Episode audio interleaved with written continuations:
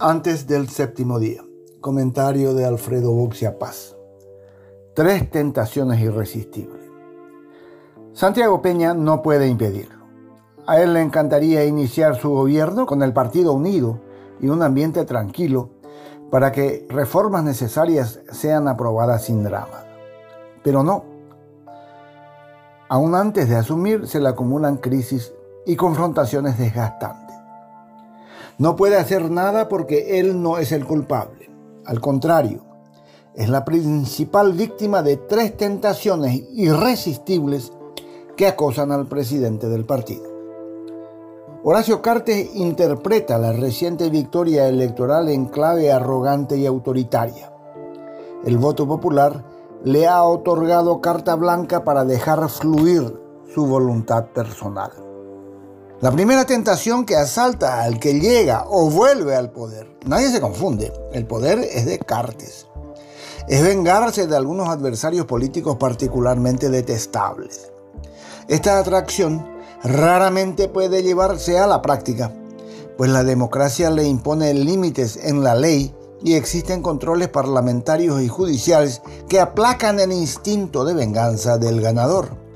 Pero cuando la hegemonía política es muy amplia, la incitación a usarla en contra de los odiosos es arrolladora.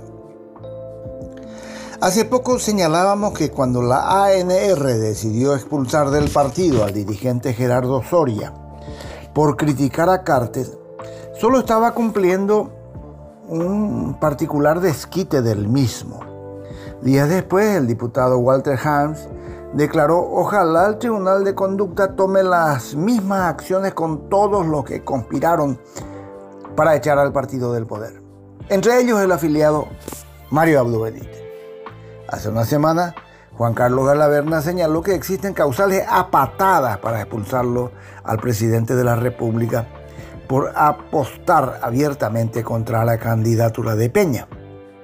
Ahora, es el propio Cartes, a través de su abogado Pedro Velar, quien denuncia a Abdo ante la Fiscalía por denuncia falsa, simulación de hechos punibles, persecución de inocentes, asociación criminal y usurpación de funciones públicas. Así, mientras Peña se esfuerza en aparecer en actos públicos y viajar en compañía de Abdo, intentando mostrar una imagen de armonía y modernidad, el dueño del poder quiere mandarlo a la cárcel. La fuerza de la venganza se impone a la racionalidad. La segunda tentación irresistible de Cartes será la de protegerse de la aterradora amenaza que pende siempre sobre su cabeza, la posibilidad de ser extraditado. Si ese pedido llegara a concretarse, la cuestión se resolvería en la Corte Suprema. Si los votos para impedirlo son dudosos, algún ministro será objeto de juicio político.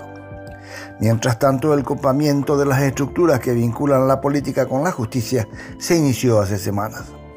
Hay que inscribir en este plan la obsesión por imponer a un individuo que, según parece, ni siquiera es abogado, pero que adora a Cartes, como presidente del jurado de enjuiciamiento. La presión social obligó a Hernán Rivas a renunciar, pero fue reemplazado por uno de perfil semejante. El nuevo presidente, Orlando Arevalo, recibió el título de abogado de una universidad de garaje cuya sede no pudo recordar. La advertencia del diputado y empresario de juegos de azar Yamil Gay, dirigida al fiscal general del Estado para que tome en serio la denuncia de Cartes o de lo contrario se irá cuando nosotros queramos, no debe ser interpretado como simples ansias de figuración es parte de una ofensiva contra Emiliano Rolón que irá en aumento. Añoranzas hay de Sandra Quiñones. Por último, la tercera sensación será la de volver al poder, pero personalmente, no a través de un delfín transitorio. Este no será un objetivo inmediato, pero emergerá inexorablemente en algún momento. Tiene un antecedente trágico, es cierto, pero ahora hay más votos en ambas cámaras. Según el Departamento del Tesoro de Estados Unidos, en 2017 la aventura le costó un millón de dólares. Ahora podría salirle más barato. Mientras, el país seguirá su curso, manejado en teoría por Santiago Peña. Será él quien tendrá que evitar que caigamos en la violencia y la tragedia. Porque si no lo hace él, habrá ciudadanía dentro y fuera de su partido que impedirán tanto autoritarismo.